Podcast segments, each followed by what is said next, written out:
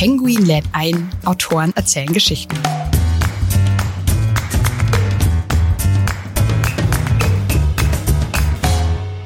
Für mich war es so, als ich die ersten Seiten des Manuskripts von Ein verheißenes Land lesen durfte, habe ich gespürt, dass er das alles nochmal übertroffen hatte. Und ich dachte schon, als er auf der politischen Bühne aufgetaucht war, war es von Anfang an so anders gewesen. Er war nah unverstellt, menschlich. Zugleich hat er sein Handeln und Reden in einen größeren Zusammenhang gestellt. Und, und er, Michelle, die ganze Familie, sie haben während der Präsidentschaft so vieles anders gemacht, so vieles neu definiert. Genauso hat er für mich neu definiert, wie man als höchster Staatsmann über politische und persönliche Entwicklungen schreiben kann. Hallo und herzlich willkommen bei Penguin lädt ein, Autoren erzählen Geschichten. Ich bin Laura Reichert und ich arbeite bei der Verlagsgruppe Random House. In jeder Folge lernen wir gemeinsam spannende Autorinnen und Autoren und natürlich ihre Bücher kennen. Schön, dass ihr dabei seid. Diese Folge ist eine ganz besondere, denn heute haben wir ausnahmsweise keine Autorin oder einen Autor zu Gast, sondern wir nehmen euch in dieser Folge mit hinter die Kulissen des Verlages. Wir sprechen über die Entstehung eines ganz besonderen Buches, eines ganz besonderen Projektes, ein wirklich internationales Mammutprojekt, kann man sagen. Vielleicht ahnt ihr es schon, es geht um die Autobiografie von Barack Obama, ein verheißenes Land. Teil 1 der lang ersehnten Memoiren des 44. Präsidenten der Vereinigten Staaten von Amerika ist gerade im Penguin Verlag erschienen. Und ich freue mich sehr, dass die deutsche Verlegerin von Barack Obama und Verlegerin des Penguin Verlags Britta Igetemeyer in dieser Folge zu Gast ist. Britta Getemeyer ist Absolventin der Deutschen Journalistenschule und hat politische Wissenschaften, Rechtswissenschaften und Soziologie in München studiert. Mit ihr spreche ich über die ganz besondere Entstehungsgeschichte dieses ganz besonderen Buches. Hallo Britta, wie schön, dass wir heute miteinander sprechen. Vielen Dank für die Einladung. Ich habe es eingangs schon erwähnt, die Veröffentlichung der Memoiren von Barack Obama, des 44. Präsidenten der USA, eines ganz besonderen Präsidenten, war und ist immer noch ein internationales Mammutprojekt. Warum das so ist, werden unsere Hörerinnen und Hörer im Verlauf unseres Gesprächs erfahren. Aber wir fangen erstmal ganz von vorne an. Alles begann Anfang 2017, als unser Global CEO Markus Dohle es mit seinen US-Kollegen geschafft hat, die weltweiten Rechte der beiden Obama-Autobiografien für Penguin Random House zu sichern. Weißt du noch, wie du von diesem großartigen Deal erfahren hast? Ja, allerdings, das weiß ich noch sehr genau. Denn wie immer aus New York kommen die wichtigen Nachrichten nachts und ich bin nicht gerade Frühaufsteherin. Ich habe also schon auf dem Weg in den Verlag in der Straßenbahn äh, flammende Plädoyers an meine Vorgesetzten ins Mobiltelefon getippt. Ich war damals Sachbuchprogrammleiterin und mir war klar, dass natürlich in unserer Verlagsgruppe mehrere Verlage und Programme in Frage kommen würden. Unsere Verleger haben dann den Weg bereitet begleitet, so dass Michelle Obama bei Goldman und Barack Obama im Penguin Verlag erscheinen konnte. 2017 planten wir bei Penguin gerade den Start des Hardcover-Programms und das war natürlich eine großartige Perspektive für uns. Und wie ging es dann weiter? Sicherlich wurden ja auch mögliche Zeitpläne für die Veröffentlichung der beiden Memoiren sowohl von Barack Obama als auch von der First Lady entworfen. Wie sahen diese anfangs aus? Ich denke, beide, Michelle Obama und Barack Obama, haben etwa zur gleichen Zeit angefangen, an den Manuskripten zu arbeiten. Und wir, die internationalen Verlage von Penguin Random House, hatten regelmäßige Treffen auf den Buchmessen in, in London und in Frankfurt. Und bei Michelle Obama wurde es einfach dann schnell konkret konkreter, bald zeichnete sich ab, dass das Buch der First Lady, Hörbuch, wie wir immer sagten, zuerst kommen würde. Und, und Barack Obama hat ja jetzt im Vorwort von Ein verheißenes Land selber beschrieben, wie das Manuskript anders als von ihm geplant ein Eigenleben entwickelte, wie es angewachsen ist in die Tiefe, wie in die Länge, als ihm bewusst wurde, dass ein reiner Abriss der chronologischen Ereignisse nicht das war, was er eigentlich schreiben wollte. Ja, das sieht man jetzt auch äh, an dem Umfang des Buches. Darauf kommen wir später nochmal zurück. Die Autobiografie von Michelle Obama, die wir gerade schon angesprochen haben, die ist dann im Herbst 2018 erschienen, ist ein Weltbestseller geworden und ein riesiger Erfolg auch für Penguin Random House. Wie groß war denn hinter den Kulissen des Penguin Verlags vielleicht auch die Ungeduld, dass man das Buch von Barack Obama jetzt auch endlich mal veröffentlichen kann. Ja, klar, wir, wir konnten es kaum erwarten, erst recht nachdem Michelle Obama derart interessante Einblicke gegeben und mit ihrer mitreißenden Lebensgeschichte so viele Leserinnen und Leser begeistert hatte, äh, auch von Barack Obamas Sicht der Dinge dann zu erfahren. Würde er nur über Politik schreiben oder eben auch wie Michelle über seine persönlichen Beweggründe und Gedanken zur Präsidentschaft? Ich bin das so oft gefragt worden, ohne eine Antwort geben zu können. Und als dann dieses Frühjahr aufgrund der Pandemie zuerst die Leipziger und dann natürlich auch die Londoner Buchmesse abgesagt wurde, gab es zunächst kein Update aus New York. Und umso größer war der Jubel bei allen, als sich abzeichnete und schließlich offiziell wurde, dass ein verheißenes Land im November 2020 erscheinen würde.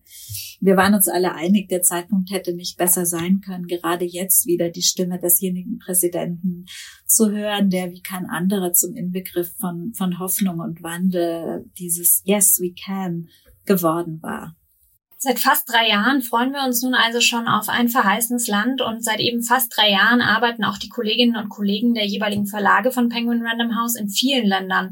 Das Buch erscheint ja in 25 Sprachen an diesem Projekt. Kannst du uns vielleicht einen Einblick geben, wie die Zusammenarbeit an so einem großen, wichtigen und vor allem auch internationalen Projekt hinter den Kulissen abläuft? Das ist wirklich was ganz Besonderes und ein echter Marathon in, in vielerlei Hinsicht.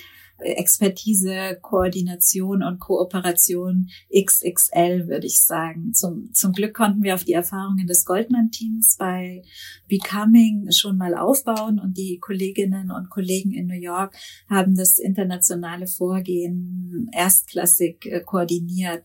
Das gleichzeitige Erscheinen in 25 Sprachen auf der ganzen Welt ist, ist schon eine große Herausforderung, zumal wir höchste Qualitäts- und Vertraulichkeitsstandards natürlich hatten mehr als knappe Deadlines. Äh, dazu kamen noch äh, besondere Corona-Bestimmungen, die sich vor allem ja in den Druckereien und, und Auslieferungen auch auswirken.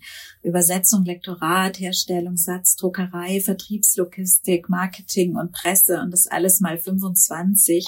Bei uns lief das sehr konzentriert in einer eigenen Projektgruppe. Und wer hat dann mit dem Autor kommuniziert? Lief das nur über die US-Kollegen? Ja, das machen unsere amerikanischen Kollegen, mit denen wir wiederum in sehr engem Austausch stehen.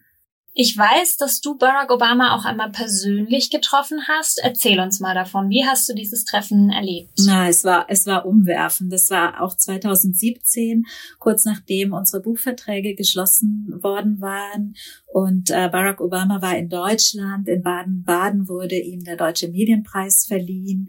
Und es waren viele Persönlichkeiten aus Politik, Kultur und Medien anwesend. Alle wirklich spürbar elektrisiert von Barack Obamas Präsenz und Rhetorik. Und in seiner Rede hat er zum Beispiel erzählt, wie es ist, nach acht Jahren im Weißen Haus morgens die Kaffeemaschine wieder selbst einzuschalten vor allem hat er aber auch beeindruckend darüber gesprochen, was es bedeutet, ein Amt im Dienst der Allgemeinheit zu übernehmen. Und nach der Preisverleihung konnten wir den Präsidenten dann begrüßen. Wir haben über das Schreiben gesprochen und uns schließlich verabschiedet in der Hoffnung, dass wir uns beim Bucherscheinen wiedersehen würden. Wann hast du denn erfahren, dass es jetzt diesen Herbst endlich soweit ist und wir das Buch veröffentlichen können? Ja, tatsächlich konkretisierten sich, wie vorhin gesagt, im Frühjahr die Planungen und im, im Juni haben wir dann begonnen, die ersten Kapitel zu übersetzen. Die Öffentlichkeit hat aber ja erst wirklich vor ein paar Wochen davon erfahren, dass ein verheißenes Land am 17. November erscheinen sollte. Und aufgrund der Wichtigkeit und auch Begehrlichkeit des Inhalts mussten wir vom Verlag auch sehr strenge Geheimhaltungsvorgaben befolgen. Das hast du ja eben schon mal so ein bisschen angedeutet. Nur ein sehr kleiner Kreis war tatsächlich eingeweiht in die Details. Und der Tag, an dem wir dann die Pressemeldung rausschicken durften, der war für uns alle ein ganz besonderer. Ja, das war der 17. September. Das war der Tag der internationalen Ankündigung und äh, für uns den Tag, bei dem wir bei Penguin seit Monaten geplant die große Programm-Marketing-Konferenz für, für nächstes Jahr hatten. Und es war dann so, da waren äh, mehr als 150 Kolleginnen und Kollegen im, im Call und wir konnten quasi zeitgleich zur weltweiten Ankündigung inklusive Cover Reveal und Verkündung der Titelformulierung endlich, endlich alle einbeziehen und, und bekannt geben, dass das lang erwartete Buch schon im November erscheinen würde.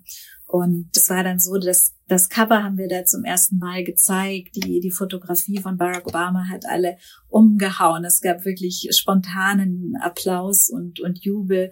Und die Welle der Begeisterung hat sich, äh, glaube ich, in der Folge auch auf die Buchhändlerinnen und Buchhändler übertragen. Und in unserer Presseabteilung standen die Telefone nicht mehr still. Ja, ich bekomme auch immer jetzt noch so ein bisschen Gänsehaut, wenn du nochmal von diesem Moment erzählst. Es war wirklich eine ganz, ganz besondere Stimmung und eine tolle Stimmung, Aufbruchsstimmung. Also eigentlich genau das, was Obama auch verkörpert. Gehen wir mal nochmal zurück zum Thema Herstellung. Also wir haben ja ähm, darüber gesprochen, dass wir einfach sehr stark darauf achten mussten, dass keine Inhalte oder ähnliches zu früh irgendwie an die Öffentlichkeit geraten. Wie wird denn in der Herstellung eines solchen Buches, das millionenfach gedruckt und hergestellt wurde, Geheimhaltung sichergestellt und dass auch kein einziges Exemplar vor dem offiziellen Erscheinungstermin irgendwo auftaucht. Ja, es ist ja eigentlich immer so, solange ein Buch, ein Film oder ein Produkt in der Entwicklung ist, ist es noch nicht öffentlich und alle, die an der Entstehung beteiligt sind, beachten die Vertraulichkeit und Sperrfristen.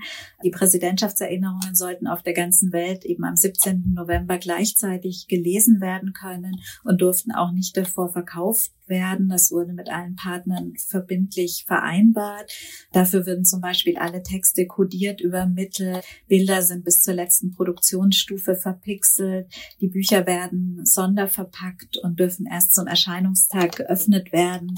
Logistisch ist es wirklich einerseits Millimeterarbeit und zugleich aufgrund der großen Startauflage eine Herkulestat.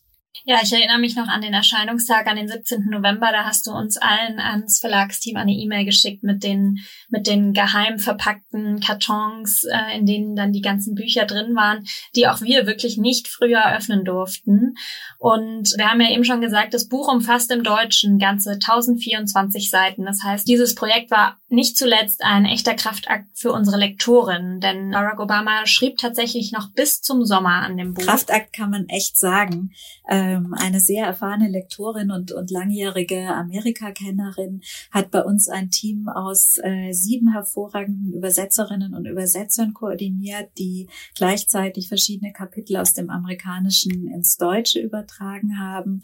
Und im, im Lektorat kommt es dann eben darauf an, dass die, dass die Übersetzung durchgehend so genau wie möglich und so flüssig und lebendig wie Barack Obamas eigene Sprache ist. Und du sagst ja schon 1024 Seiten hat die deutschsprachige Ausgabe und die Zeit war eben auch wirklich knapp ich, ich hielt den Atem an, als in einem unserer internationalen Videomeetings abgefragt wurde, ob wir das Datum schaffen würden. Da haben wir mit der Herstellung schon nicht mehr um Tage, sondern um Stunden verhandelt und unsere Lektorin sagte dann sehr ruhig, it's very tight. Und nach einer kurzen Pause sagte sie, but we'll make it. Und das war das Schöne. Wir wussten, wir konnten uns auf unser Team und, und dann auch auf unsere Partner verlassen in der Produktion, im, im Vertrieb, im, im Handel, so dass wir Barack Obamas Buch dann in einer sehr guten Übersetzung klimaneutral und hochwertig produziert, rechtzeitig und begleitet von entsprechender Medienberichterstattung zu den Leserinnen und Lesern bringen konnten. Ja, also wirklich, wirklich eine tolle Leistung, die das ganze Team da auf die Beine gestellt hat. Und wir mussten ja auch wirklich jetzt so lange darauf warten, aber das Warten hat sich gelohnt. Was macht in deinen Augen ein verheißenes Land so besonders? Und was macht auch Barack Obama als Schriftsteller so besonders? Es ist ja auch nicht sein erstes Buch. Barack Obama ist bekanntermaßen ein, sehr guter Redner. Er schreibt seine Bücher selbst und hat bereits in den früheren Büchern sein erzählerisches Talent bewiesen. Äh, für mich war es so, als ich die ersten Seiten des Manuskripts von Ein verheißenes Land lesen durfte, habe ich gespürt, dass er das alles nochmal übertroffen hatte. Und, und ich dachte schon, als er auf der politischen Bühne aufgetaucht war, war es von Anfang an so anders gewesen. Er war nah unverstellt, menschlich. Zugleich hat er sein Handeln und Reden in einen größeren Zusammenhang gestellt und, und er, Michelle, die ganze Familie, sie haben während der Präsidentschaft so vieles anders gemacht, so vieles neu definiert und genauso hat er für mich neu definiert, wie man als höchster Staatsmann über politische und persönliche Entwicklungen schreiben kann. Ja, das klingt wahnsinnig vielversprechend und wir haben ja auch anfangs schon kurz über die Autobiografie von Michelle Obama, Becoming, gesprochen. Ihr Buch war ja nicht nur ein großer Erfolg, sondern hat auch wirklich etwas bewegt auf der ganzen Welt und unter anderem auch zahlreiche Frauen inspiriert. Das sieht man nicht zuletzt auch in der sehr erfolgreichen Netflix-Dokumentation über ihre Lesereise. Von seinen Wahlkämpfen, aber auch von seiner Präsidentschaft wissen wir ja schon, dass auch Barack Obama Millionen von Menschen begeistern und inspirieren kann. Warum ist genau jetzt der richtige Zeitpunkt für dieses Buch, für ein verheißenes Land? Barack Obama sagt selbst, dass auch in schwierigen Momenten und Momenten großer Zweifel bei ihm stets die Hoffnung siegt, dass eine bessere Zukunft für alle möglich sein könnte, äh, so unterschiedlich ihre Herkunft auch sein mag. Und das ist etwas, dafür steht auch das Buch auf jeder Seite. Es ist irgendwie hell und leuchtend. Es hält diese wunderbare Obama-Balance aus Überzeugung, Entschlossenheit, Freiheit und, und Lässigkeit und, und Obama zeigt immer wieder, dass selbst wenn die schrecklichsten Facetten unseres gesellschaftlichen Miteinanders zutage treten, doch auch zugleich sichtbar wird, wozu wir im besten Fall imstande sind. Und er wendet sich auch besonders an die jüngere Generation mit dem Buch. Es ist eine, eine Einladung, unser Zusammenleben und die Welt neu zu gestalten und angesichts der Wirklichkeit ist der Zeitpunkt doch mehr als geeignet dazu. Wir freuen uns alle wirklich sehr über dieses inspirierende Buch und ich würde sagen, die Suche nach dem richtigen Weihnachtsgeschenk fällt zumindest mir in diesem Jahr nicht wirklich schwer. Und das ist ja auch zum Glück erst der Anfang, denn ich glaube, wir dürfen schon verraten, dass Barack Obama bereits an einem zweiten Teil schreibt. Ist das richtig? So ist es. Ich hoffe, er kann bald loslegen. Liebe Britta, vielen Dank, dass du diese ganzen Insider-Infos mit uns geteilt hast. Das war wirklich total spannend und bis bald hoffentlich mal im Verlag. Vielen Dank, Laura. Danke euch fürs Zuhören bei Penguin Lit ein, Autoren erzählen Geschichten. Wir haben von Britta Getemeyer erfahren, wie die internationale Zusammenarbeit an der Obama-Autobiografie abgelaufen ist, welche Regelungen zur Geheimhaltung wir als Verlag befolgen mussten und wie sie das persönliche Treffen mit Barack Obama erlebt hat. Ein verheißenes Land von Barack Obama ist beim Penguin Verlag erschienen. Wenn euch diese Folge gefallen hat, dann lasst uns doch gerne eine Bewertung auf der Plattform eurer Wahl da. Bei Lob, Kritik, Anmerkungen oder Fragen könnt ihr uns auch einfach eine Mail an penguin at randomhouse.de schreiben. Die Mailadresse findet ihr auch in den Show Notes. In der nächsten Folge ist Markus Rex bei uns zu Gast, Expeditionsleiter der Mosaik-Expedition in die zentrale Arktis. Markus Rex und sein Forscherteam waren die ersten, die mit ihrem Schiff Polarstern für ein ganzes Jahr in dieser Region waren, um die komplexen Klimaprozesse zu erforschen, die dort und auf der ganzen Erde zu dramatischen Klimaveränderungen führen. Wir sprechen mit ihm über die Herausforderungen und Erkenntnisse seines Jahres im nicht ganz so ewigen Eis. Und jetzt einfach abonnieren und keine Folge mehr verpassen. Egal ob bei iTunes, Spotify, Deezer und überall, wo es Podcasts gibt. Ciao und bis zum nächsten Mal, eure Laura.